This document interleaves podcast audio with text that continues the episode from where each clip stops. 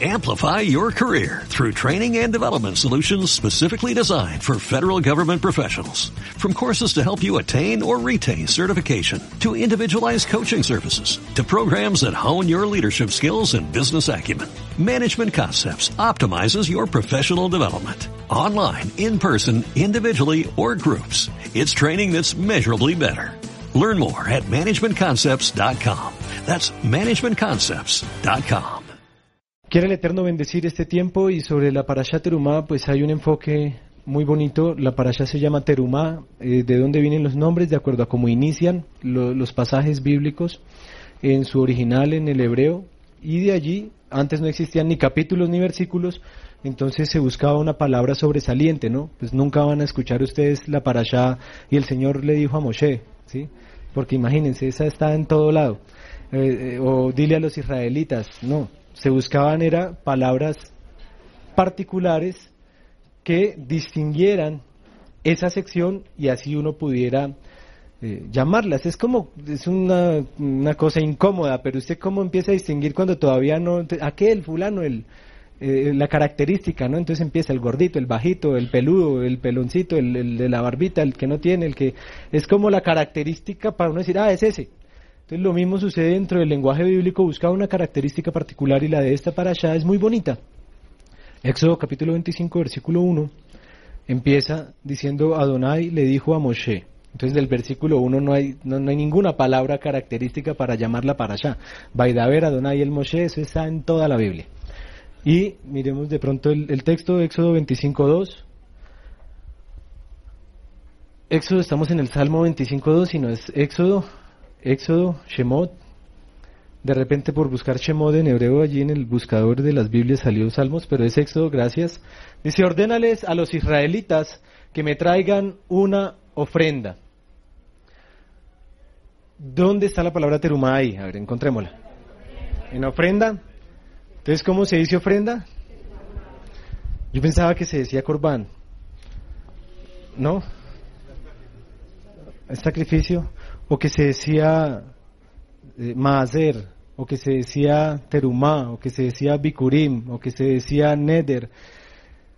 Y ahí es en donde empieza el conflicto de decir, bueno, ¿cómo? Y, y- si miramos le- rápidamente, mire- miremos Levítico, Levítico, unos, unos pasajes más adelante, eh, capítulo 1, versículo 2.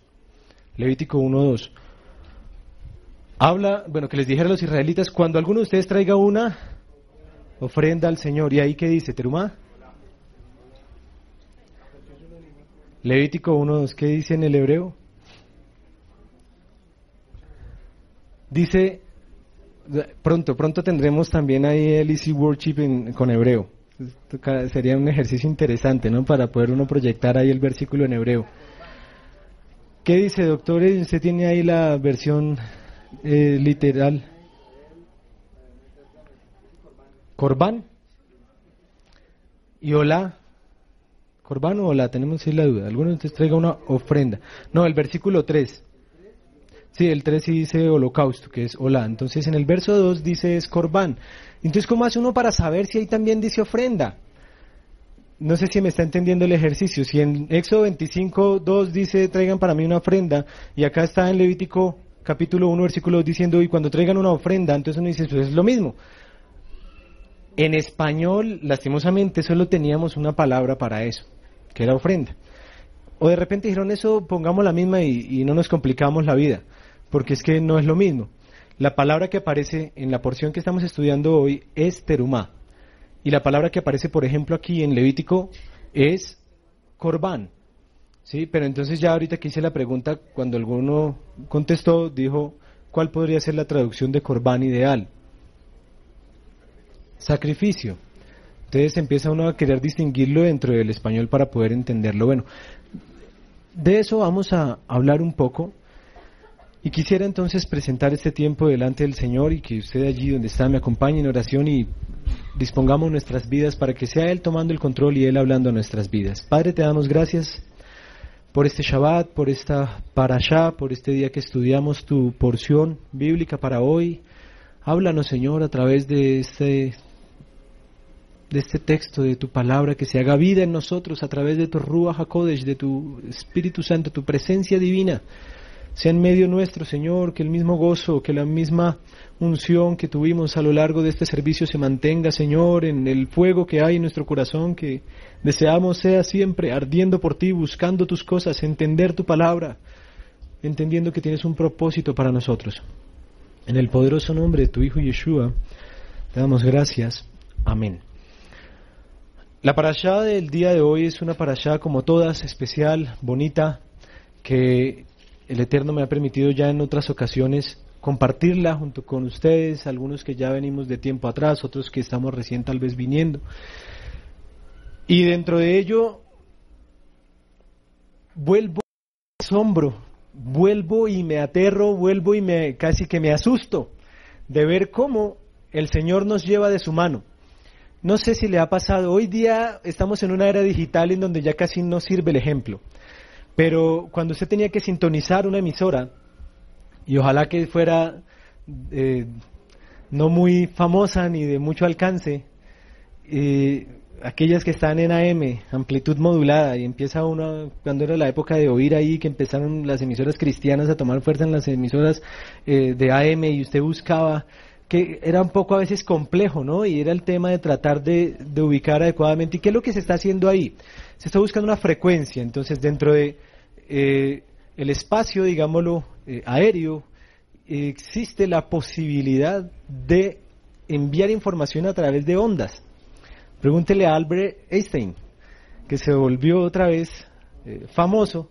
Lástima que ya no ah, esté vivo para que le den la palmada en la espalda y le reconozcan que tenía razón pero pues desde que lo dijo él sabía que tenía razón, pero se dieron cuenta nuevamente, pudieron comprobar las ondas gravitacionales en el espacio, teoría que había planteado él hace cuánto. se había ganado de nuevo el Nobel, dice el doctor Edwin, seguramente. ¿Qué pasa? Que dentro de estas ondas que existen, este, esta forma de comunicarnos, tiene que haber un receptor y ese receptor lo ubica a través de una antena. Esa antena lo que hace es jalar esa señal, ver qué está pasando por ahí y nos sirve el ejemplo cuando estamos hablando del cable de la luz. Usted el cable de la luz y de ahí llega y de ahí baja para que usted tenga luz ¿no? a su central y demás. Ahora, pero si no fuera el cable, uno cómo, cómo lo ve, ¿no? Yo había contado el cuento de los pajaritos que se paran en, el, en, los cables de la luz, ¿no? Y hay un pajarito al lado que está flotando ahí parado en el aire así parado y los otros se quedan mirando y dice, ¿eso qué Dice, se llama Wi-Fi. y es eso mismo. El pajarito ahí sostenido como si estuviera parado en algo y los otros pájaros se quedan mirándolo y dice, ¿y ese, ese qué es? Y es ese mismo sistema. Ahora, ¿por qué estoy comentando esto? Porque dentro del aspecto espiritual es exactamente lo mismo. Y entonces surgiría la pregunta, ¿cómo está nuestra, nuestro Wi-Fi? Es como el cuento del vecino, ¿no? Que golpean el de abajo porque a veces el Wi-Fi está ahí como diciendo, hey, venga que le puedo ofrecer Wi-Fi, casa 33, eh, apartamento no sé qué. Dice, ah, venga, venga, vecino, ¿cuál es la clave del Wi-Fi? ¿Cómo le hacemos? Está el chiste que también dice la clave del wifi es trabajar duro para pagar el servicio. Esa es la clave. Y uno puede nutrirse de eso y dentro del concepto de la emisora era algo similar. Y pasa lo mismo, la conexión a veces se baja, está lenta, no se escucha muy bien, si está saturado, si no. ¿Por qué menciono todo esto? ¿A, a dónde queremos llegar? Tal vez usted ya sabe a dónde estamos apuntando. Y es que cuando logramos estar sintonizados con el dial espiritual, cuando no nos entra con ruido, ¿sí? Que uno quería ver y eso entraba así el canal y vaya y mueva la antena, ¿sí? Y ahí, ahí, ahí. Y, si soltaba la antena, no, le tocó quedarse allá arriba. No se ríe, los jóvenes hoy ya no entenderían nada de lo que estamos hablando abren su dispositivo y lo ven en alta resolución con capacidad de devolverlo en vivo. Y es el ejercicio que debemos hacer espiritualmente para estar sintonizados con el Señor, para, para oír qué es lo que está diciendo Él. Digo que me aterra cómo el Señor nos lleva de la mano porque ahí sí, como, no sé, era, ¿quién era el que decía? El, chavo, sin querer queriendo. El Señor nos permite vivenciar esta parasha de una manera increíble. Dice el versículo 2 de Éxodo 25, dile a los hijos de Israel que recojan para mí una ofrenda. O sea, ¿la ofrenda para quién es? Para el Señor. Li, en hebreo dice, para mí. De todo hombre que la dé voluntariamente de corazón. No se preocupe, yo tengo otra versión que no es la NBI, pero siga la NBI que usted tiene allí proyectada y dice ordena a los israelitas que me traigan una ofrenda. No, dejémosla en NBI, gracias Rocío. Y la deben presentar todos los que sientan deseos de traerla. El, término hebreo allí habla es de voluntad, es decir, el que la quiera dar voluntariamente, de corazón. Recogerán esta ofrenda, entonces surge automáticamente nuestra percepción. Ah, bueno, es una ofrenda voluntaria. Entonces, como es voluntaria, doy voluntariamente lo que quiero. Y nos ha pasado, ayer hablábamos y socializábamos un poquito de esto a través de Jovel Radio, que a propósito, cada vez que tengo la oportunidad, cada vez me verán ustedes haciéndole eh, promoción a nuestra emisora, porque si no hacemos promoción a lo nuestro, si nosotros mismos no, no, nos, no consumimos nuestro propio producto, estamos entonces que generando y consumiendo importado. Entonces, en la emisora hablábamos y decíamos que es doloroso ver la circunstancia, por ejemplo, en nuestro país cuando hay una calamidad, hay un conflicto, un terremoto, un asunto, digámoslo, de una avalancha, etcétera. La Cruz Roja pide donativos, por ejemplo, y donen ropa, que la gente que vaya y sabe que empieza a llegar el vestido de lentejuelas, tacones, el, abrigo. Y empieza la gente de la Cruz Roja a mostrar eso en televisión, decir, por favor, no, ¿qué están haciendo? No, estoy aportando, estoy dando voluntariamente. Si ustedes piden ayuda, pues en vez de votarlo, pues ya no lo uso, o está roto, o ya no me queda, y, pues lo doy allá. Sí, normalmente pasa, y pasa mucho. Entonces, eh, mira, aquí te traigo el computador, ah, qué bendición. ¿Qué pasa? No, que se dañó. Entonces ya tengo uno nuevo y ahí está ese. Lo puedes arreglar, te sale más barato que comprar uno nuevo. O que, eh, sí, eh, y es lo que damos. En la cárcel, en el ministerio carcelario, cuando hay bocado de esperanza, bueno, a nivel de, de, de, de mencionar cosas curiosas, en vez de votar las cosas, las mandamos para la iglesia, o para el orfanato, o para... Esto, y nos sentimos, pero haciendo una ayuda social increíble. Nos sentimos que estamos, mejor dicho, cambiando el mundo. Y, y en realidad pues hemos trastocado un poco el tema de lo que implica el aspecto voluntario, a pesar de que la ofrenda fuese voluntaria, es decir, voluntario es darlo, pero no es lo que quieras, es lo que debes saber dar, es lo que se requiere dar para la situación, para la circunstancia, ¿sí? Y eso es muy importante. De todo hombre que la dé voluntariamente, pues es que esto es lo que yo puedo dar. El Señor va a decir, pues lo siento, vaya y cámbielo con su hermano y ofrézcame lo que me debe ofrecer porque lo que me debe ofrecer está establecido. Y tenemos el conflicto de Caín y Abel. Y dio de lo mejor. Pero no era lo que el Señor estaba pidiendo. No sé si le pasa, o sea, cuando usted de repente establece o dice algo que, hay, que por favor traiga ropa cómoda, traiga, qué sé yo, haga esto, y el que llega que no, ah, es que yo creí, es que yo pensé, no, pero tranquilo, que yo me acomodo, tranquilo, ¿qué, qué sucede ahí? Ya de entrada se, se, rompe un esquema en donde dentro de nuestro contexto cultural, pues, ah, bueno, hágale, ahí miramos. Dentro de otros contextos te van a decir, vaya y se cambia rápido y vuelve y se alcanza, miramos, y si no, pues no, las instrucciones estaban dadas. Ah, pero es que yo pensé, mm, de repente, quién sabe o quién quita. Ah, es que como somos amigos, no, ahí dice, ¿qué es? No estoy acá, simplemente es un ejemplo. No se sienta usted incómodo para nada, es una cuestión así. Lluvia de sobres, por Usted llega allá con el presidente. Entonces dice, ah, bueno, sí, no, ay, es que no, yo no, o sí, o, o si dice esta, tal cosa, ¿qué, ¿qué pasa? No, pues, Baruch Hashem, bien, ahora, pero no estás como cumpliendo el propósito que, se te indicó. y dentro de eso, pues, ¿qué va a pasar? Dentro de nuestro contexto, si los ejemplos que les pongo, pues, hay soluciones más fáciles. Pero dentro de lo que establece el Señor es en donde está la grave problemática. Es en donde está nuestra crisis de vida. Porque pensamos y asumimos que el Señor, pues, Él entiende. Hemos oído mucho decir. No, Él, él mira es el corazón. Sí, Él mira un corazón obediente. Un corazón terco. ¿Qué te mandé a hacer, Saúl? No, Señor, pero es que, ¿qué le costó? Su vida misma. Todo, el reinado, todo. ¿Qué son esos mugidos? ¿Qué es ese ruido que escucho? No le mandé yo acaso. Pero es que pensé. Entonces ahí empieza el primer conflicto. No, no, no pienses. ¿No le ha pasado con sus empleados, con las indicaciones que da un proyecto serio, una empresa? Me acuerdo del ingeniero decía, no hay nada más peligroso que un obrero con iniciativa. No, señor ingeniero, es que ahí quedaba mejor aquí esta, esta viga por este lado, ¿no le parece?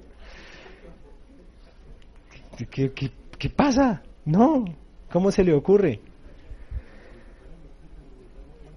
Es un tema tan trascendental. Entonces empiezan los rabinos a tratar de dar explicaciones bonitas al respecto y existen, existen. Les doy un ejemplo que ya también he puesto en otras ocasiones.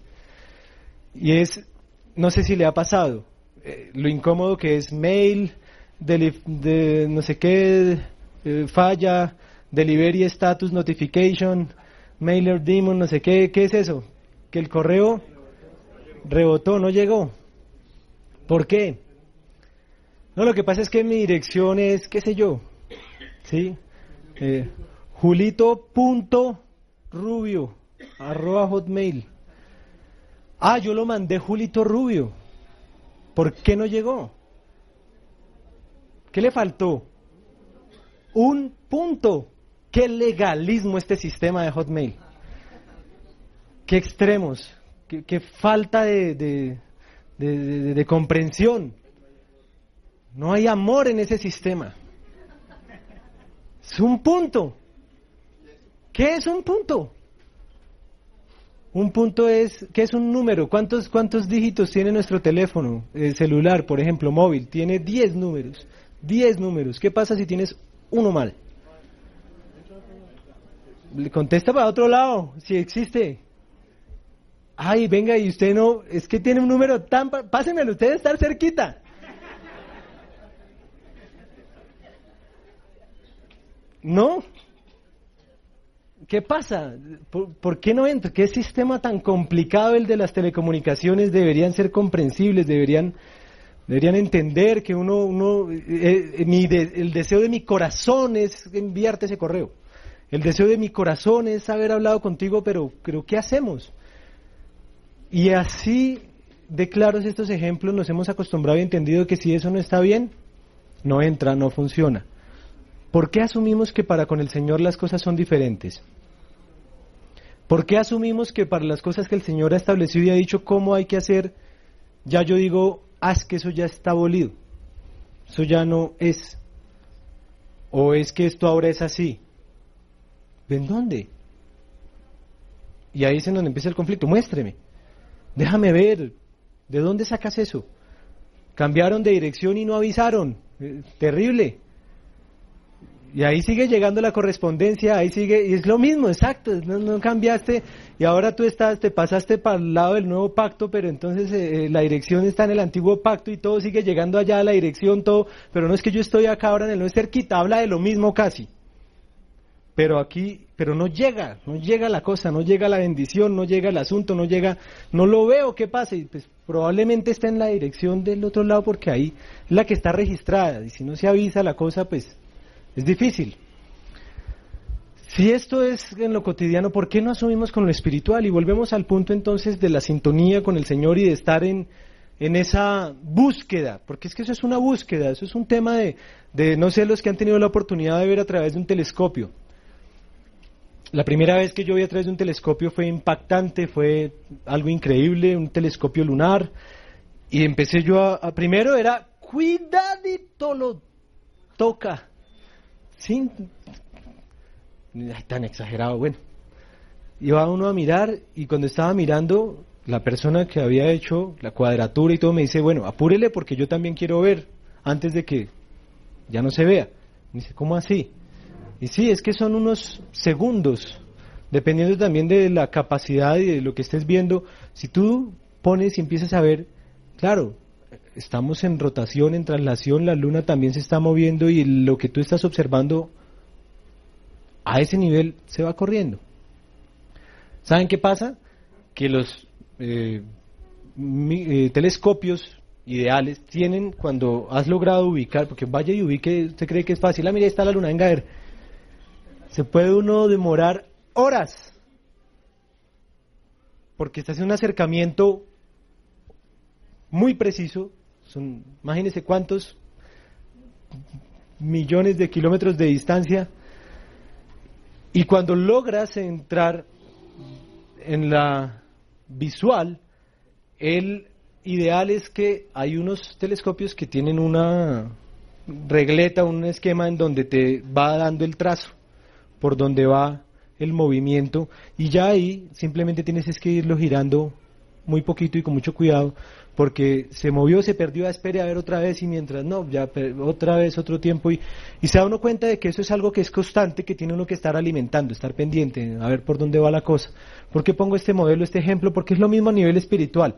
Es un asunto en donde yo no tengo un telescopio para ver allá o un, un audífono especial para oír al Señor, pero no, es un ejercicio que, que se va moviendo, que no es estático, que no está quieto. Y, y cuando yo logro oír eso, yo debo irme moviendo con eso. Es como cuando usted está hablando con alguien y esa persona se está moviendo. ¿Qué tiene que hacer usted? Tiene que seguirla, tiene que estar allí pendiente. Sí, está atento porque si no pierde la señal, se va. Lo mismo pasaba con las parabólicas, eso toca enfocarlas. Entonces, ¿qué pasaba? Que Perú dentro de su ejercicio de querer mostrarse al mundo dejaba libres todos sus canales dentro del espectro del manejo de las Mm, parabólicas y por eso decíamos perubólica, porque todos los canales peruanos eran gratuitos. Entonces, si se, enfocaba y, chan, y ahí cogía, pero si usted mueve puede encontrar otros canales, pero le va a decir, este canal está codificado. Hay, ¿cierto?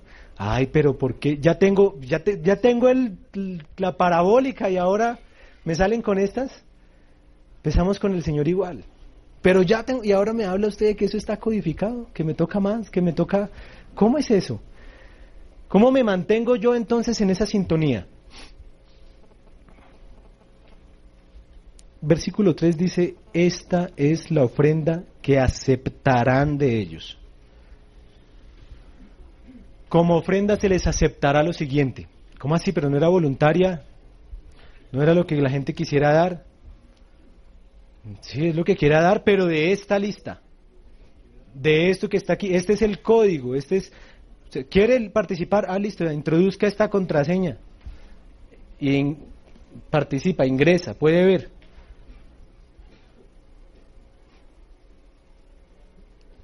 Oro, plata, cobre. Azul, bueno, bronce dice la traducción, es la palabra nehoshet. Azul, púrpura, carmesí, lino, pela de, pelo de cabra, pieles de carneros, pieles de tejones, madera de acacia. ¿Saben si nosotros hubiéramos escrito esto, en qué orden hubiera quedado? ¿Qué creen? ¿Qué sugieren? De último dejamos el oro, la plata y el bronce. Nosotros empezamos, no, ¿qué puede traer? Mire, traiga piedras de ónice, traiga aceite para el alumbrado, traiga madera de acacia, traiga... Y si puede, necesitamos oro plata y bronce. Solo si puede. Sí, la lista de regalos usted ve que no toque rápido, toque rápido porque eso empieza a aumentar. Yo tengo unos amigos que hicieron algo práctico y bonito y es que la lista de matrimonio ellos escogieron las cosas más caras de lo que se necesita en un hogar. Entonces le apuntaron a la nevera, a la lavadora, que era torre con secadora y tal. Y uno dice, uy, pero ¿y qué hizo? Dijo, no, sencillo. Están los dos, tres regalos más y un, un espacio grande para que quien quisiera aportar ahí iba aportando lo que fuera y ya se eh, construía, digamos, el monto que, el que quería dar 10 mil, 100 mil, 200, 500 y, y se logró ese propósito. Y cada quien daba para ese propósito lo que quería. Ah, ve. Porque si se pone a entrar una lado, no, ¿quién se la va a dar, no? Pero si nos unimos entre todos, oiga, es mucho más fácil, es mucho más probable. Y, es como se planteaban las cosas. Entonces, aquí el Señor establece qué es lo que hay que eh, hacer y dar. ¿Para qué? Porque es que ese es lo otro hermoso de la palabra y del Señor. Cualquier tarjeta de invitación, sea, ahí no simplemente le dicen, yo ayuda de sobres. ¿Y a qué voy? Ah, no, tranquilo. No, ahí dice siempre. es una boda, es un cumpleaños. ¿Con qué propósito es? ¿Para qué es? Si, si te están pidiendo sin propósito, pues alerta, cuidado. De ahí es que ha surgido toda esta dolorosa manipulación dentro del contexto creyente, dentro del contexto bíblico, dentro del mundo creyente. Hasta los chistes y lo doloroso, pastor, ¿y qué pasó con lo del terreno? No, en eso andamos, en eso andamos. andamos en eso. ¿Qué, qué, es decir, empieza el, tema de, ¿para qué es? No, no importa, pero de, hasta los humoristas, lo comentábamos ayer, ¿de qué nos quejamos si se ha dado pie para eso? Consigna, consigna, sale por ahí el jeringa molestando. Es nuestra consigna. Versículo 8. Me erigirán un santuario y habitaré en medio de ellos conforme a todo lo que yo te muestre, así haréis el diseño del tabernáculo y el diseño de todos sus utensilios. ¿Para qué era? Me erigirán un santuario, después me harán un santuario para que yo habite entre ustedes. ¿Sabe qué va a pasar más adelante? Para yo un poquito más adelante, va a salir Moshe a decir que no traigan más. Es una locura. No, Moshe, que le deje, deje que la gente dé, ay, hombre, déjese bendecir. No, cuidado. Tenemos que tener claridad en los proyectos, en las cosas. ¿Saben qué aplicación hay que los rabinos dicen al respecto? Muchas gracias. ¿Por qué Moshe salió a decir no traigan más?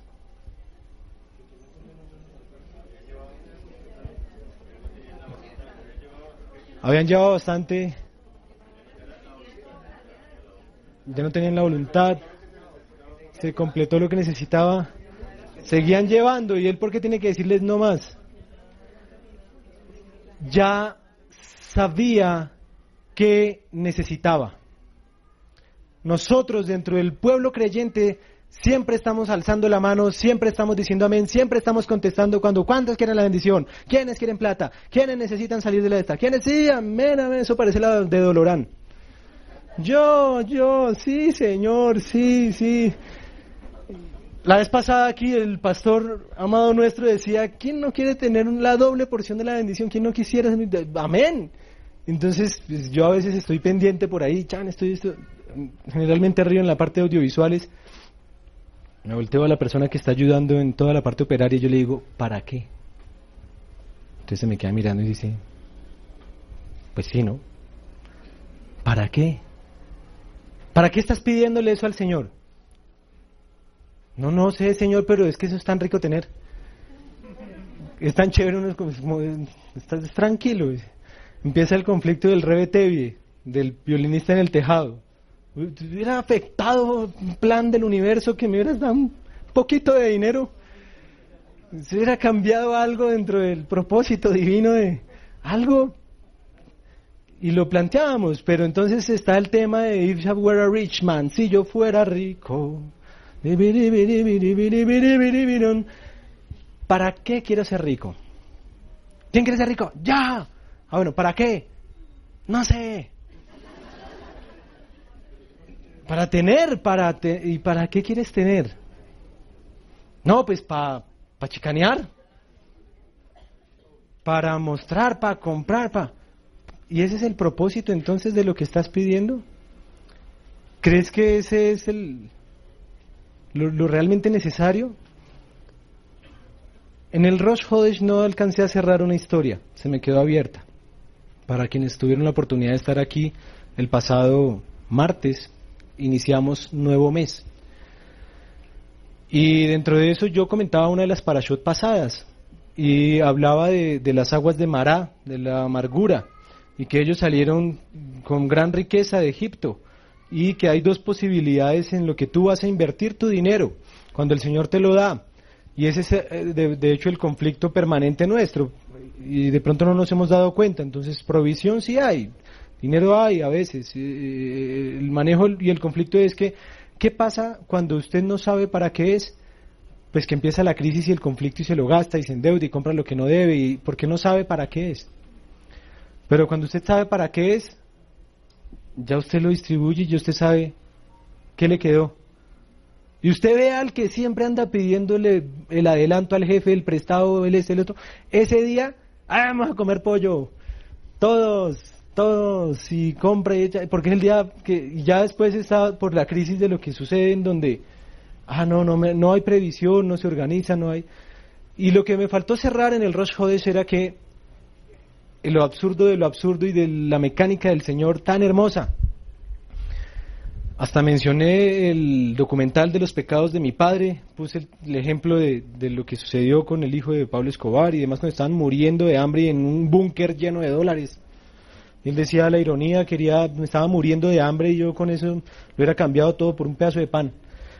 El pueblo de Israel está muriéndose de sed, literal, con oro cargado en sus costillas. ¿Cuánto vale un vaso de agua? ¿Cuánto vale un vaso de agua? Un vaso de agua vale que, depende de la marca, ¿no? Procure comprar manantial. No, no, no le hago, no me paga manantial nada por esto, pero se los digo que es que es porque tiene el sello de todas las aguas de nuestra amada Bogotá, es la única que es kosher. Y, ¿por qué es kosher? Porque pasa por una cantidad de procesos que después de que usted le hace el ejercicio de beber, claro, no, no todas tienen la misma calidad. Y existe lo que usted puede y debe comprar, y pues cómo se alimenta y, qué toma. Entonces, ¿cuánto vale una botella de, de, de, de agua? Como dos mil, tres mil pesos. Eso le da como para tres vasos, dos mil, tres mil pesos. ¿Cuánto cree que tenían ellos en sus costales y en lo que salieron de Egipto? Imagínense, millones de millones de millones de dólares de, pues, de lo que quiera. Eso me acuerda de la guaca de los soldados, también lo había comentado. ¿Se acuerda del soldado que empezó a cambiar dólares por pesos porque sí, empezaba a cargar menos, cargar más? En fin, el ejercicio de ver qué tanto podían cargar ellos cuando se encuentran todo ese dineral y ver qué, qué hago. Entonces, ¿por qué los descubren? ¿Por qué los descubren a los soldados de la Huaca? se, se, volvieron locos. Pues imaginen, el otro llegó a pedir la baja en una Blazer, una 4x4. ¿Qué le pasó al soldadito? Y eso es lo que pasa en la vida cotidiana, eso es un reflejo de la realidad. Y entonces estamos orando, Señor, bendíceme, Señor, dame trabajo, Señor. Te da trabajo y usted va después a pedirle la baja en 4x4. No, ya no vuelvo, no, ya no me queda tiempo, Señor. No, ya. ¿Por qué? Eso no era la bendición que necesitabas, eso no era lo que requerías.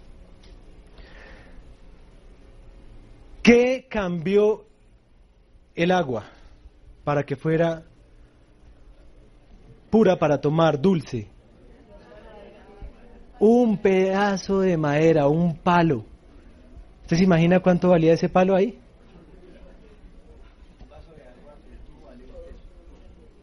Es aterrador ver cómo el Señor le enseña a su pueblo la prioridad y el valor de las cosas. Y le dice, puedes tener millones ahí en ese costal que acabaste de salir de Egipto, pero te vas a morir de sed. Entonces, ¿qué es bendición? Porque a veces hemos eh, dicho en nuestra ecuación bendición igual dinero, bendición igual plata, ¿sí? tranquilidad igual plata, tranquilidad igual tener, y no necesariamente es así. De hecho, casi nunca es así. Entonces, ¿Qué le da el valor a las cosas? ¿Qué clave es? Ahí lo importante no era qué tanto dinero tengo, sino, Señor, ¿qué tengo que hacer? ¿Qué es lo que necesito? ¿Qué es lo que necesito, Señor? Dame la clave en este instante de vida. Y seguro a ese que oró, y seguro a ese que pidió, y seguro a ese que clamó por la solución, el Señor le dice, mire, coge ese palo y échelo allá al lago. No, ¿cómo? Lo absurdo de lo absurdo, lo que nadie se imagina. Un pedazo de palo, lo tira y ya hay agua y se salvó. wow. ¿Qué es lo que se necesitaba? Que el Señor te dijera qué es lo que necesitas. ¿Cómo solucionas eso? ¿Qué que necesito para esta circunstancia, Señor? Va a empezar usted a orar así. ¿Dónde está el palo, Señor, que tengo que echarle a, este problema? Porque necesito un bosque, Señor. Necesito... Empieza uno a, medir la varita mágica, ¿no? ¿Saben qué? Se, se, que eso fue lo que me faltó cerrar en el, en el es el tema de, de, la simplicidad de las cosas espirituales, de la practicidad de cómo Dios busca que actúes, en donde no es necesario tener el dinero, porque usted diría, ay, no, si tuviera plata, entonces iba y traía o compraba agua, no, no, no es necesario, eso es ver qué es lo que necesitas realmente, y dentro de eso que necesitas realmente, entonces era echarle un pedazo de palo al agua y ya el agua se convertía en agua dulce, y conservo todavía el dinero, o sea, esto no lo era para esto, entonces, ¿qué hago con todo este dinero? ¿Para qué les dio el Señor el dinero? ¿Para qué les dejó salir con toda esa riqueza?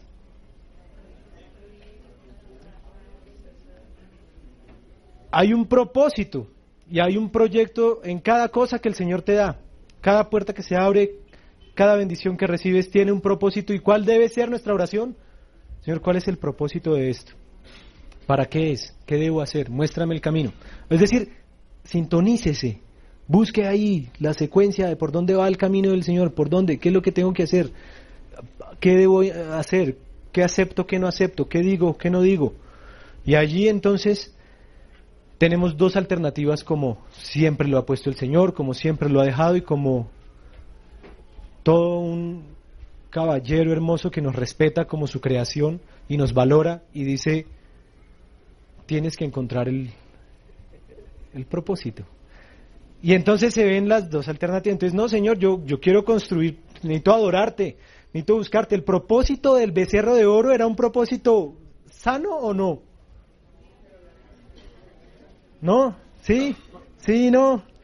¿Qué decimos? ¿Para qué hacen el becerro? El, Moshe, no, fue Moshe, ¿qué hacemos? Necesitamos buscar, ¿qué hago? No, pues yo voy a buscar de Dios, hermano. Invirtamos en esto, hagámosle a esto y que construyamos algo y adoremos eso como para no perdernos. Es la alternativa que suena kosher, suena razonable.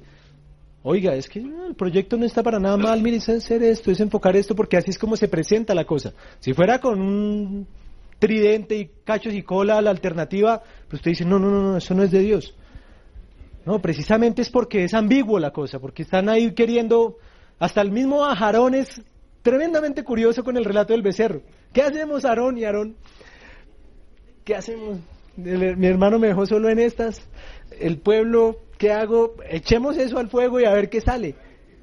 Y literalmente en la Torah, literalmente dice, echamos eso al fuego y eso fue lo que salió. O sea, que no era una cosa sencilla, no era una cosa básica, no era una cosa no, reunieron y tiraron eso allá y de ahí salió un becerro. ¿Usted se imagina eso? Yo también me postro. No, es que juzgamos y planteamos eso. No, estamos buscando, Señor, una alternativa, una solución y tira usted eso ahí, al fuego y dice, esto fue lo que salió. Literalmente, ¿de dónde los rabinos sacan eso? Es por cómo está escrito. Literalmente en la Torá, en hebreo dice así, esto fue lo que salió. Es una cosa aterradora. No, pues Señor, nos contestaste. Y a veces, muchas veces, nos pasa eso. Gracias, Señor. Esta era la respuesta que estaba esperando. Y usted allá de cabeza en el becerro de oro. Este negocio sí es. Aquí sí es la inversión. Esta vez sí va a ser, mi amor, tranquila. Señor, ayúdanos. Empieza entonces a ver las dos alternativas. O para eso, que en eso se gastaron harto oro. O para qué? Para Chaterumá. Ahora, ¿saben qué es lo más hermoso? Que el Señor les da este dinero con este propósito, pero les dice, si quieren dar, es esto. No es un ejercicio coercitivo, no es un ejercicio impositivo, no es un ejercicio bajo maldición. ¿Para qué lo saqué? Sí, a, a, lo argentino con el técnico. ¿Para qué te traje entonces si no es para que me hagas esto? No, el Señor dice, Vaikhuli teruma. Tomarás para mí una teruma. Si quieren darla de corazón. Y si la quieren dar de corazón, les recibirás esto. Y hay una lista. Y sobre esto, lástima, no me puedo detener, pero hay unas profundidades increíbles en cómo está establecido el orden. Y la forma en que está dada. Y las conjunciones que usa, o sea, y, y, y tal cosa. Y luego otras no las menciona con y, y, y, sino ya por separado. Y empiezan los reinos a decir, si das esto es porque también vas a dar esto y esto y esto. No es un proyecto que el que iba a dar decía, no, yo ya di mi parte y ya. No, si daba esto y esto y esto. O sea, todo era conjunto. Si lo vas a hacer y lo van a hacer y si quieren hacerlo, háganlo, pero háganlo bien. Y es así. Y el punto final y la clave y el punto trascendental que quiero que oremos por eso es, es esta parte. Versículo 8. Me erigirán un santuario. La NBI dice el versículo 8, 25.8. 25.8, ahí está. Después me harán un santuario para que yo habite entre ustedes. El propósito es sacrosanto, es único, es increíble. Es decir, me está dando la oportunidad de que voy a, voy a construir el lugar en donde Dios va a vivir conmigo. Tengo la oportunidad de, de ser parte de eso. Y entonces vemos que hay un propósito fundamental. Hay, hay dos, dos imágenes. Quiero de repente, si podemos, para solo marcar una diferencia. Una es un listado, esta todavía no, la otra. Después nos vamos para Disney World.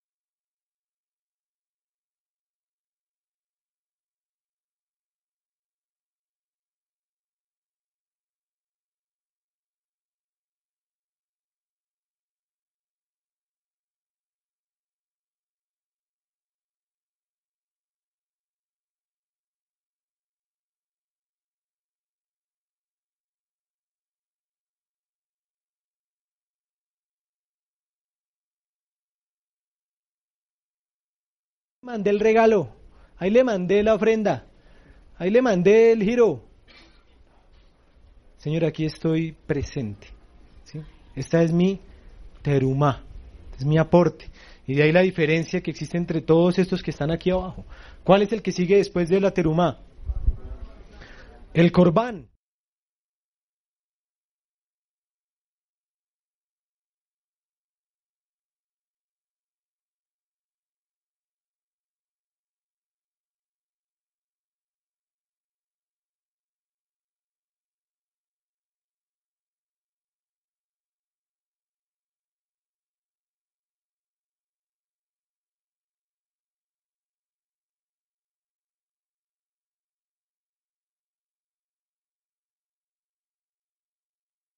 Degollar.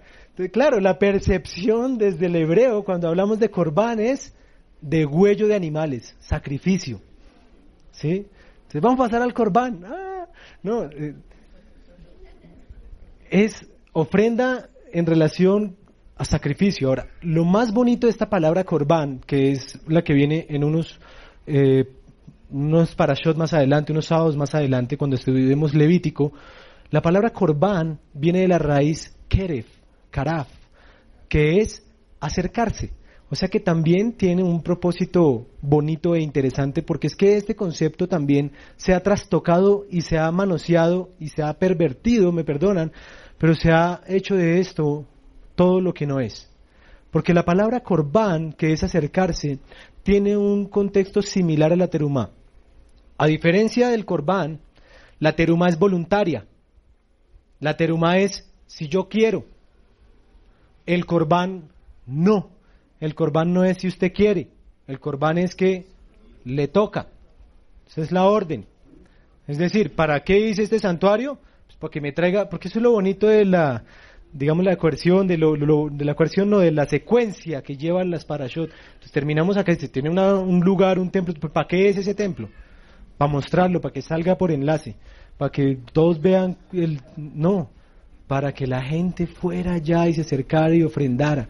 Entonces, la palabra corbán viene de acercarse a Dios, pero ese acercarse a Dios es un acercarse de una manera simbólica, pero también literal, y era que no era, mira Señor, aquí te traje esta, esta oveja, y eso no era un asunto ahí que venía como un, un ovni, pues, y se llevaba la oveja, o se... ¿Qué se hacía con eso?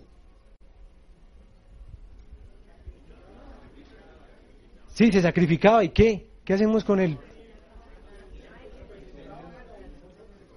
Se comía, se participaba en la gran mayoría de ofrendas, porque es que cuando hablamos de corbán, tenemos que empezar a estudiar que hay corbán hatat, corbán eh, que hay corbán asham, que hay corbán shelamim, que hay corbán... O sea, hay una cantidad de, de ofrendas, ah, eso no lo sabía. Entonces hay ofrendas en donde no participas para nada. Lo entrego y ese es el olá, se quemaba todo. Eso es para allá Levítico, no voy a entrar en ello, no alcancé a hacer la distinción, pero este cuadro lo voy a seguir desarrollando mucho mejor para entender toda la variedad de lo que implica el concepto ofrenda desde el punto de vista bíblico y judío, porque eso ha trascendido. Entonces, el corbán era partícipe, la, solo uno de todos era que se dejaba comer, eh, se dejaba quemar completamente. De resto, todas las ofrendas que tú llevabas al templo, de todas participabas. Y eso ya marca una clara diferencia del concepto que hay de la ofrenda. Y es que pues yo doy en algo que no participo, pero en el concepto bíblico no, es que yo doy porque yo participo de eso. Yo me la como, yo la disfruto, la disfruto con mi familia. Eso es para mí, pero lo doy a través de este espacio que era el tabernáculo y para ti, Señor, que me permites participar de ello. Después del corbán tenemos un concepto que es el de Maaser. Y está en Devarim 14 y está en Devarim 12 y hay, varios pasajes, ahorita solo vamos a mirar uno. Pero Maaser, el diezmo. Y eso era totalmente aparte a los corbanim. No, ¿qué era el diezmo? Y esto se regía sobre todo en el aspecto que agrícola. Entonces, dentro del aspecto agrícola había una forma de diezmar, que es otra cosa que tampoco sabemos. Porque el diezmo es el diezmo y ya, no, miren, existían tres clases de diezmo y estaba separado el Maaser Rishon, Maaser Sheni, Maaser Ani. ¿Qué es todo eso? Mire, el diezmo primero, el diezmo segundo y el diezmo del pobre, porque estaba el diezmo distribuido dentro de un ciclo que tenía un propósito, no era dar por dar. Gran parte de ese diezmo eh, se participaba, el que llevaba también su, su trigo, sus ofrendas, participaba de ella, se gozaba en ella. Y había años en donde no podía participar de ella. ¿Era para quién? El tercero. Para el pobre, la viuda y el huérfano. O sea que el diezmo también se distribuía un porcentaje para eso y hay que entender cómo era eso desde el aspecto bíblico porque eso se desconoce. Adicional a eso, hay un concepto, hoy aquí me quedó mal, tengo que corregirlo. Para, gracias, ahí lo corrigieron Sí, con el dedo, ¿viste? Gracias, Rocío. Sedacá. ¿Qué es sedacá? Y a veces no lo entendemos. Y entonces había un hermanito que lo explicaba sencillo. Mis hermanos es sencillo. Mire, se da acá. Se da acá. Entonces, ah, no, y trataba y había entendido que eso era así. Se da acá. No, sedacá es un término hebreo que se llama o se traduce como obra de justicia, porque la palabra Sedek viene de justicia. Y acá es una obra de justicia. Mateo capítulo 6 lo tradujo mal y dicen limosna. Pero si usted se fija en la primera parte de Mateo 6 dice, cuando hagas vuestras obras de justicia, no hagas sonar trompeta. Entonces ahí es donde uno dice, ay, ¿por qué la Biblia dice que tu mano izquierda no sepa la derecha? Pero ¿por qué hay ocasiones en donde dice que tiene que hacer sonar trompeta? ¿Y por qué hay ocasiones? Pues porque había todo este diferente tipo de ofrendas que se daban. Y eso que aquí me faltan un montón todavía. Y aparte de la sedaká, que ese es un concepto más moderno, realmente la sedaká surge consecuencia de la ausencia del templo para todas las anteriores. Entonces ellos distribuyen tanto el concepto de terumá, el concepto de corbán y el concepto de maaser dentro de unos principios de sedaká que maneja el pueblo judío en la actualidad. Porque ellos no eh, dijeron, ah, fácil, ya no hay templo, entonces ya no damos nada. No, todo lo contrario mantienen y tienen conceptos claros dentro de todo este aspecto de qué es lo que yo doy. Y la última que alcancé a poner allí es Bikurim. ¿Qué es Bikurim? Primicias. Y sobre las primicias se daban tocando trompeta, se daban de una manera particular. Un, un, reto de fe entregar la primicia y esperar a ver qué salía, porque si no, eso era lo, lo primero que salía. Y se daba en una fiesta en particular. ¿Saben en qué fiesta se daba?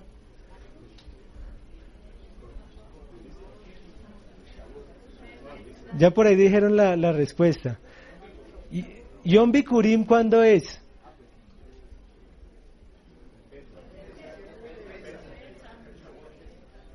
Yom Bikurim es Chabuot.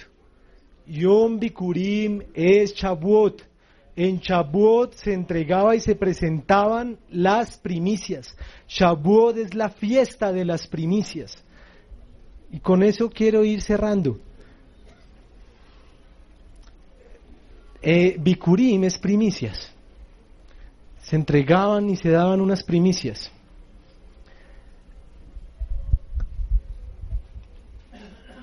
Cuando les decía, y ya podemos de pronto prender un poquito estas luces, nos falta ahorita hacia el final, las, no son las que son solo dos, gracias. Eh, y ahorita hacia el final mostramos la, la última diapositiva, la última imagen, y es, cuando les decía que el Señor nos lleva como de su mano, eso es un ejercicio que, procuramos y hacemos es dentro de un dentro de un reto diario, dentro de una constante que debe haber en la vida de cada creyente y es lo que le decía, estar sintonizado porque es que eso no es un dial que se queda quieto, es un dial que se va moviendo. Es como la luna, es como el sol, es el Señor tiene un, dice, es como el novio que sale de su palio nupcial y recorre toda la carrera eh, es exactamente ese mismo modelo y si usted quiere ver eso le toca con el telescopio estar atento, irse moviendo y estar conectado con lo que está sucediendo a nivel espiritual y ese es el reto del creyente en su vida diaria, ese es el fuego que debe mantener encendido. Y en ese ejercicio, amados, hemos procurado estar y deseamos estar y los invito a que todos estemos y es estar orando constantemente, es participar e involucrarte en algo que te ayude a estar en ese sentido y en ese fuego y en ese servicio. Entonces es la invitación a que, por ejemplo, participemos de los espacios comunitarios para ello. Y si hay un tiempo establecido para oración, intercesión, los miércoles de 9 y 30 de la mañana a 12 del día, y yo puedo venir te invito a que lo hagas y vengas y participes porque eso hace parte de estar en esa búsqueda y en ese fuego y en ese eh, ejercicio comunitario en el que debemos estar. Eso es como una fogata, eso es como el mantener encendida esa llama. Le toca a usted estar a que eso no la deja si ya no, alimentándola, cuidando, trayendo al palito que se está enfriando y metiéndolo en donde el palito que está ahí caliente y haciendo el ejercicio de que eso se mantenga. Y si hay Rosh Hodesh, entonces vengo al Rosh Hodesh. Y si tengo la oportunidad de estar en Parashá o en la tarde o todo el día de Shabbat, vengo y lo estoy. Y estoy en el ejercicio de, buscar. Y no digo que entonces el Señor solo te hable si vienes a este lugar. No, no. entendámoslo adecuadamente. Este simplemente es un espacio y un lugar que el Señor estableció y puso para que tú y yo le buscásemos, tuviésemos un punto en común, porque es que también en comunidad y el ejercicio comunitario fue lo que el Señor estableció para su pueblo, en donde Él decía, yo quiero habitar entre ellos, porque no es un ejercicio particular, yo voy a habitar entre cada uno de los hijos de Israel, no, yo voy a habitar entre ustedes. Y ahí en ese espacio Él se daba a conocer, Él se mostraba, había ese fuego de la presencia divina y estábamos todos como hablando un mismo idioma dentro del contexto bíblico allí en ese espacio y es lo que anhelamos se dé en medio de nuestra comunidad, dentro de un mismo sentir, dentro de un mismo mover, dentro de un mismo idioma que estemos hablando, en la alabanza, en las danzas, en cada momento comunitario que tenemos, que estemos prestos a ello, que si estamos en el tiempo de adoración, estamos adorando, estamos... En ello, que si estamos en el tiempo de danzas, respetamos ese tiempo de danzas y lo hacemos de la mejor manera, que si estamos en cada parte de lo que estamos, lo hacemos adecuadamente, eso es tratar de estar en esa sintonía y de no perder ese dial y de estar en oración y de estar buscando y de mantener ese fuego encendido que el Señor permite se dé a través de espacios comunitarios, que es de la manera como Él, según vemos la parasha, estableció y habló. De ahí en adelante toda la parasha empieza a hablar es de cada cosa, y empieza a hablar del arca del pacto, luego habla de la mesa de los panes, luego habla del candelabro, luego habla, y lo que estoy diciendo en este momento, cada cosa que estoy diciendo, usted está teniendo en este instante la, la iconografía de lo que yo estoy diciendo. Entonces el arca del pacto, el arca del testimonio, entonces usted se está tratando de acordar cómo es el arca, usted se está tratando de acordar cómo es el candelabro, y todos tenemos una referencia, una imagen. ¿Por qué tenemos esa referencia de imagen? ¿Gracias a qué? Tenemos esa referencia de imagen gracias a que hubo un personaje que hizo caso. Hubo un personaje que cumplió al pie de la letra. Versículo 9 de la parashá de hoy, 25.9. El santuario y todo su mobiliario deberá ser una réplica exacta del modelo que yo te mostraré. ¿Quién tenía ese modelo? ¿A quién se lo habían dado? ¿Hizo o no hizo bien su tarea Moshe? Todo lo que acabo de mencionar, cada imagen que tú tienes de referente es porque Moshe hizo bien la tarea. Porque solo él tuvo esta experiencia, solo él tuvo esta visión, solo él tuvo esto que logró trasladarlo y hoy, tres mil casi 500 años después, estamos hablando de lo mismo que el Señor le mostró a Moshe. Probablemente don Germán va a abordar este tema en el espacio de la tarde y nos va a mostrar unas imágenes que son la constante de decir, mire, este es el arca, este era el sacerdote, esto, esto fue lo que Moshe vio. ¿Qué tan real es o no? Era el reto de ceñirse a esa visión que el Señor le había dado a Moshe. Y ahí es en donde viene ese ejercicio fundamental de lo que les venía hablando en un inicio y por qué concluyo de esta manera. Porque no debemos ser orgullosos, no debemos ser altivos ante el Señor, no debemos dar lo que Él quiere, que demos, pero yo lo doy a mi manera, sino como Él lo pide, como Él lo establece, y si Él nos ha traído a este lugar, ¿saben, amados, qué debemos hacer entonces? Unirnos a la visión que el Señor ha dado a este lugar y todos trabajar en pro de eso, y todos hablar ese mismo idioma, y todos venir y presentarnos ante el Moshe de nuestra generación, de nuestro contexto, de nuestro momento, llámelo su cabeza de ministerio, llámelo su pastor, y decir, este es el esto es. Yo me imagino, le presentaban a Moshe, mira Moshe, aquí está el candelabro, y el candelabro estaba así con una curvita para aquí, una curvita para allá. Es que así se ve más bonito. ¿Qué iba a decir Moshe? No, y no es como tú quieras, amado, lo siento. Y esto hace parte de la disciplina del Señor para nuestras vidas. No es como yo quiera, no es como a mí me parezca, es como el Señor lo ha establecido. Y cuando una persona no se logra encajar y someter a la visión que hay en un lugar, ¿sabes qué pasa? Pues sales, no encajas, dice, mira, no estás de acuerdo al proyecto que estamos trazando y de lo que se nos dio. Tal vez ha pasado eso en tu vida, seguramente, nos ha pasado a todos. ¿Qué tan conectados estamos entonces con lo que el Señor quiere hacer con nosotros?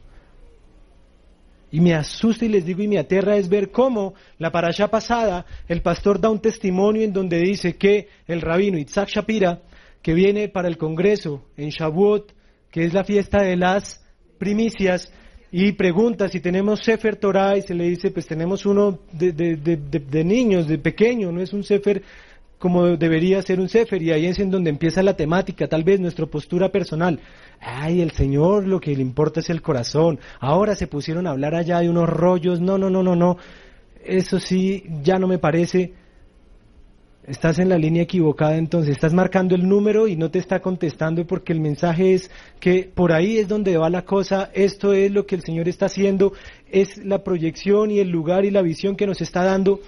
Y entonces cuando todos nos unimos en pro de algo, es muy probable que el Señor esa unidad entonces la bendiga y se dé cuenta de que estamos como hormiguitas, todos, obedientes, juiciosos, trabajando. Yo no dejo de aterrarme, no, me deja de impactar como este hombre lanza un proyecto porque primero pues se había hablado en donde decíamos que, que sí, claro, tráigalo y aquí lo pagamos y aquí vamos a empezar entonces con el ejercicio interno de decir, bueno, comunidad, tenemos que pagar un Sefer Torah, ¿cuántos quieren dar? ¿Cómo vamos a hacer? ¿Cuánto vamos a aportar?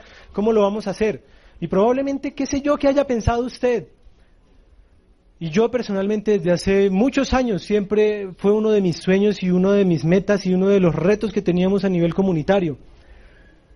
Y era tener nuestro Sefer Torah, es decir, nuestro rollo de la Torah, nuestra Biblia en su forma más original posible. Y cuando vemos que lanza esta campaña, pues se siente uno un poco incómodo porque dijimos, no, no, no, nosotros lo vamos a comprar. Es decir, no, no necesito que me ayudes, tranquilo, déjame que acá lo compramos porque se siente uno como que, si tú vas a comprar un lugar de, de, no, no, no, tranquilo, que si ahí, que y venga, hacemos aquí una subasta de apoyo para usted y usted y uno, y uno ahí sentado viendo cómo se siente raro y el mismo pastor decía, nunca ha pasado esto, nunca nos habían dado nada porque nunca se había buscado nada de ese modo ni de esa manera. Y este rabino dice, es un llamado que siento en mi corazón de llevar esta Torah allí y de que no tengan ustedes que cumplir, sino nosotros, yo queremos donarla, queremos llevarla como parte del momento profético que él considera se está viviendo en donde un judío que ha tenido la revelación de Yeshua, a quienes se les dio según romanos, según hebreos, el pacto, las promesas, la Torah, de ellos viene el Mashiach, dice de ellos mismos, decir, mira, aquí está la Torah, en la fiesta de Shavuot, como una primicia, porque es lo primero que, tendremos dentro de ese contexto empieza el tema a, aterrarnos porque el reto era que se hablaba de 3.200, ¿saben? Se recogieron 5.200 dólares en esa página. 5.200 dólares. Y él puso un tiempo límite, seis días, porque era el tiempo que él tenía para establecer eso, que le trajeran el rollo desde Israel hasta Estados Unidos, allí adaptarlo, ponerle todo lo que debe tener el rollo de Torah. Y él dice, y traerlo para allá. Ahora, ¿sabes qué pasó, Viviana? Le dice el rabino Isaac Shapira. Dice, el Señor los ama mucho a ustedes. Porque me aterro, dice el rabino Isaac Shapira, de la respuesta que hubo tan aterradora para este proyecto que no voy a comprar el Sefer que iba a comprar antes. Voy a comprar uno mejor.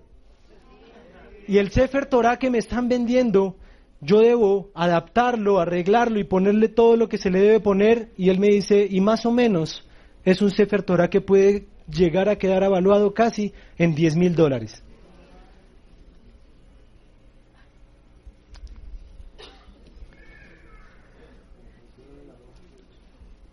Y es para Shateruma, cuando recibimos esto, y sobre todo el mensaje que recibimos, ¿saben cuál fue personalmente? Y sé que el pastor también. Dejarnos sorprender por las personas que voluntariamente quisieron dar, que no nos conocen.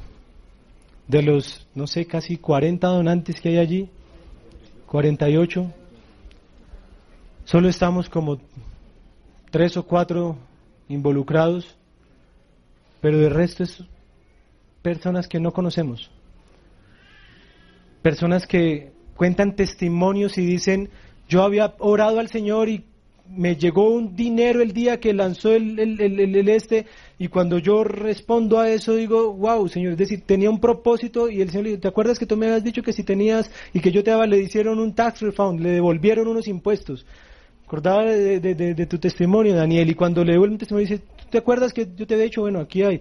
Y, empezaron a aportar y a donar gente que ni nos conoce pero dicen algo va a suceder allí. Ahora, estamos preparados, hemos asumido cuál es entonces el rol, qué es lo que tenemos que hacer, y ahí es en donde viene ese concepto de ser como Moshe, de entender que tenemos que unirnos dentro de un propósito, de entender que debemos asumir cuál es la visión, qué, qué es Joel, en dónde es que estoy,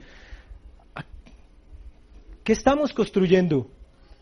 Curiosamente hoy el pastor no está y todo hace parte de un propósito del Señor quiero mostrar la última imagen. No es que quiera decir que el pastor esté en Walt Disney, no, pero sí está en Estados Unidos. Y esto, mis amados, es de Space Mountain en Walt Disney. La montaña de Walt Disney. usted dirá, ¿qué hace eso ahí, Dudu? Bueno, Lo traigo a colaciones porque estoy leyendo un libro, de hecho el Señor me tiene en una encerrona desde hace rato, les estoy diciendo en cuanto a, a lo que implica el saber para dónde vamos, quién soy, para dónde voy, Señor, para qué me tienes, qué es lo que debo hacer, qué estoy construyendo con mi vida, en qué estoy desgastando mis años, en qué estoy invirtiendo mi fuerza laboral, mi dinero. Y dentro del libro que estoy leyendo del doctor Miles Monroe cuenta un testimonio de Walt Disney, en donde el señor Walt Disney está sentado en los campos de su parque y pasa un señor cortando el pasto y se queda mirando y ve muy fija la vista del señor Walt Disney en un espacio vacío que había en el parque. Y en el espacio vacío que había en el parque le pregunta entonces, porque queda muy curioso porque el hombre estaba como oído y le dice el que está podando el paso, le dice, señor Disney, ¿está bien? Y él dice, sí, gracias, estoy viendo mi montaña espacial. ¿Qué? Y mira el, que cuenta el cuento, que es el jardinero, y dice, pues ahí no había nada. Y se reúne con su grupo de trabajo, sus arquitectos, y desarrollan esto. Con la pequeña curiosidad que el día en que inauguran esto, en el parque de Walt Disney, el señor Disney ya está muerto. Y cuando pasa el gobernador y cuando pasa el alcalde y cuando pasan allá todo el tema a hablar y le dan la palabra a la esposa, el que está presentando dice, lástima que el señor Disney no se encuentre presente para ver su sueño hecho realidad, para ver su montaña espacial. Y cuando pasa la esposa, dice, discúlpeme corregirlo, pero los que la estamos viendo por primera vez somos nosotros, Él ya la había visto y nos la dejó ahora para nosotros. Y ahí este eh, pastor en este libro, gracias, podemos encender las luces, le pregunta al creyente y le dice, ¿qué estás viendo tú? La parasha de hoy dice, conforme a todo lo que yo te muestre, ¿qué te está mostrando el Señor? ¿En pos de qué vamos? ¿Qué estamos construyendo? Amados, cuando lo tenemos claro, lo logramos, lo construimos, lo hicimos. Nadie se imaginaba tener un lugar como el que hoy día el Señor nos ha dado. Hay muchas personas que no estaban en el lugar anterior. ¿Cuántas personas nunca fueron al lugar anterior en donde estuvimos? Miren, esto que estamos viendo acá, que ustedes están viendo ahora, nosotros nunca lo vimos. Y de repente el pastor en algún momento que iba pasando, porque era la misma cuadra por donde salíamos, desde donde salíamos en el lugar anterior, vio este lugar y era feo. No servía. Y todo era casi que improbable. Pero él logró ver algo que nadie más vio y se imaginó y se empezó a hablar y se empezó a adecuar este lugar y veíamos cómo somos una comunidad tan hermosa que cuando está en pro de algo, lo hacemos y lo construimos. ¿Y por qué menciono esto? Porque me quebranto un poco al, compartirles que organizando el canal de YouTube de nuestra comunidad y viendo la enseñanza de esta para allá hace un par de años, en esta misma paracha yo decía, yo no sé a dónde iremos, a dónde estaremos, cómo estaremos, pero seguro que el Señor tiene un lugar. Lo importante es saber si estamos dispuestos a participar o no, si estamos dispuestos a hacer esa terumá, a dar voluntariamente para construir algo que probablemente veamos o probablemente no, pero lo importante es que si lo vemos, lo vemos es en el proyecto de lo que Dios está queriendo hacer y no va a ser necesario estar vivos para darnos cuenta que ese legado continuó y se mantuvo.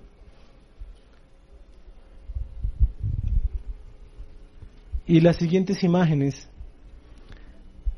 son también parte de ese regalo. Les digo, no es curiosidad que el pastor no esté. Tenemos una comunidad hermana, una comunidad hija, que nació en Estados Unidos, en Coral Springs. Y tuvo que ser trasladada del lugar, pidieron el lugar. Le dijeron, no, ¿sabe qué, pastorada? Necesitamos el sitio donde usted se reúne y hubo un cisma, hubo un ¿para dónde nos vamos? Pero no hemos sentido eso. No hemos orado por eso. No estamos involucrados con nuestros hermanos hijos de Joel en otra parte que salían sin saber a dónde iban. Habíamos pasado por algo similar y no acompañamos ese proceso. ¿Cuántos de quienes conocemos al pastor Adán o de quienes tenemos la oportunidad de escribir un mensaje o de haber enviado un saludo y decirles ánimo, tranquilos, que el Señor les va a dar un lugar, que tal vez no lo hicimos? Pero eso el Señor empezó a decirnos y a, jalarnos las orejas y a decir, hey, aquí también hay Jovel, aquí también hay unos hermanos de ustedes que están también en pro de lo mismo que aquí se ha logrado construir. Y el pastor Adán tenía que asumir un compromiso, viajar, salir de Coral Springs y no sabía a quién pedirle el favor porque la última vez que le había pedido el favor a alguien que les reemplazara era un rabino que había llegado allí a llevarse a los poquitos que había allí para su sinagoga. Cuando llegó Adán, las ovejitas dijeron, ese pastor nos quería estar llevando para otro redil. Entonces dijo, pastor, ¿qué hago? Y ahí dicen donde la esposa del pastor, Viviana, le dice, usted también es el pastor de esas ovejas, vaya a ver. Y en este momento está allá, lo más bonito fue que se unieron y se encontraron con el pastor Israel Calderón. Quiero que miremos esta foto, esto fue el día de ayer a la noche. Eh, no se ve muy bien, un poco oscuro, pero los que alcanzan de pronto a ver allí un poco está el pastor Israel Calderón y esa inmensa es la hija de él, Adi, a quienes muchos de nosotros de pronto conocimos y la mayoría de ustedes pues se las presento, es la hija del pastor Israel Calderón. ¿Quién es el pastor Israel Calderón? pastor Israel Calderón que está ahí con nuestro pastor es un, un hermano y un hijo de esta comunidad. Fue ordenado pastor en este lugar y hace tal vez, no sé, casi ocho años está radicado en Estados Unidos, en, Coral, en North Carolina, que es a 12 horas, y él dijo, no, si están solos, yo soy también Joel y yo me pego la manejada de 12 horas para reemplazar a Adán porque era el formato inicial que el pastor Israel Calderón lo reemplazara. Y cuando se entera que va a ir nuestro pastor, él dice, ah, no, igual me pego la ida porque quiero ver a mi pastor, quiero compartir con él y están ministrando y sirviendo juntos. Miremos rápidamente las fotos. Esto es esta mañana ya en el lugar. Tenemos una pequeñísima diferencia, amados. Ellos tienen que llegar a sacar cada silla a sacar cada panel, a distribuir eso, montarlo, miremos la siguiente imagen, y mientras tanto están acomodando allí las mesas para después poder tener un tiempo de almuerzo, lo más parecido, ¿saben? Ellos han querido, así tal cual como te mostraré para allá de hoy, lo que han visto aquí Adán, lo que han visto aquí, quieren replicarlo allá. Estamos orando por eso, estamos apoyando eso. Siguiente, miremos, están en la cocina preparando el kiddush, ¿Qué diferencia? El pastor está ya diciendo, wow, miren ese lugar. Pasemos al siguiente, está él allí, eh, bueno, están los músicos también, está Jonathan Salazar, nuestro pianista también está ya apoyando. Y eh, vamos adelante, miremosla rápidamente. Este es el lugar por fuera. ¿ah? Un lugar nuevo que el Señor les dio, hermoso, es un lugar en donde ni siquiera se les dijo no tienes que pagar renta, no tienes que pagar nada, ven y aprovecha porque está libre. Ya en, Estados Unidos las iglesias están quedando solas y sin gente y las están rentando y las están alquilando y no importa, venga, usted qué es pentecostal, no importa, usted es bautista, usted qué es, usted no, yo soy y todas ahí tienen sus horarios y se turnan y pues en Shabbat pues está libre para nosotros. Miren el siguiente imagen, una zona hermosa, un lugar y un salón muy bello, la siguiente Está ahí el pastor ayudando y saludando a quienes están preparando el, el kiddush. Allá son las, las shomrinas, las shomrot se dice en hebreo, las que están ayudando ahí en el servicio. Sigamos. Los chicos, ahí está eh, Jeremy, el otro hijo del pastor Israel, y otro chico también de allí de la comunidad. Y la última imagen creo que es, si no me equivoco, ahí está el pastor Israel Calderón y Jonathan Salazar volviendo a ministrar juntos y haciendo algo muy similar, solo que nos llevan una hora de ventaja allí, entonces ya acabaron. Y creo que es la última imagen, sí. Eso lo compartió el pastor hoy a través del WhatsApp de las cabezas de ministerio y quería yo también compartirlo con ustedes en este espacio para que veamos un poco de lo que somos, qué tanto sabemos de lo que somos, qué tanto entendemos la importancia como comunidad de lo que el Señor está haciendo con nosotros. ¿Qué tanto he asumido el rol de ser parte de Joel, de hablar el mismo idioma y de unirme y de encauzarme en esta visión que el Señor nos está dando? Solo el Señor lo sabe. Solo tú sabes también qué tanto puedes y quieres comprometerte y qué tanto quieres decir, aquí estoy, presente, Señor. Terumá, aquí estoy, porque esto es para Él, dice, es una terumá para mí, esto no es para nosotros, esto no es para, estamos sirviendo al reino, estamos trabajando para Él, y Él es quien está uniendo las piezas, Él es, él es quien está organizando todo. Quiera el Señor bendecir este proyecto, yo me siento feliz y orgulloso de ser Joel, de ser parte de esta hermosa comunidad. Ayer atendíamos llamadas de personas desde Canadá, desde Suiza, diciendo queremos eso acá. ¿No hemos sido tal vez un poco egoístas? No entendemos, no hemos aprovechado lo que tenemos aquí. Aquí decimos, ay, otra vez danza. ¿Qué hacemos con la danza? Mucho calor. Tú sabes, en otros lugares lo que darían por tener un espacio para danzar en comunidad. Ay, esa canción otra vez. ¿Sabes lo que harían esos lugares por tener ministros de alabanza y grupos que se turnen para tener alabanza? para tener un ministerio al cual participar, pertenecer. Bienvenidos a la comunidad Joel. Padre, gracias por esta hermosa comunidad que nos das. Hoy descansamos en ti, nos presentamos delante de ti. Señor, y queremos ver lo que tú ves. Queremos que nos uses, Señor.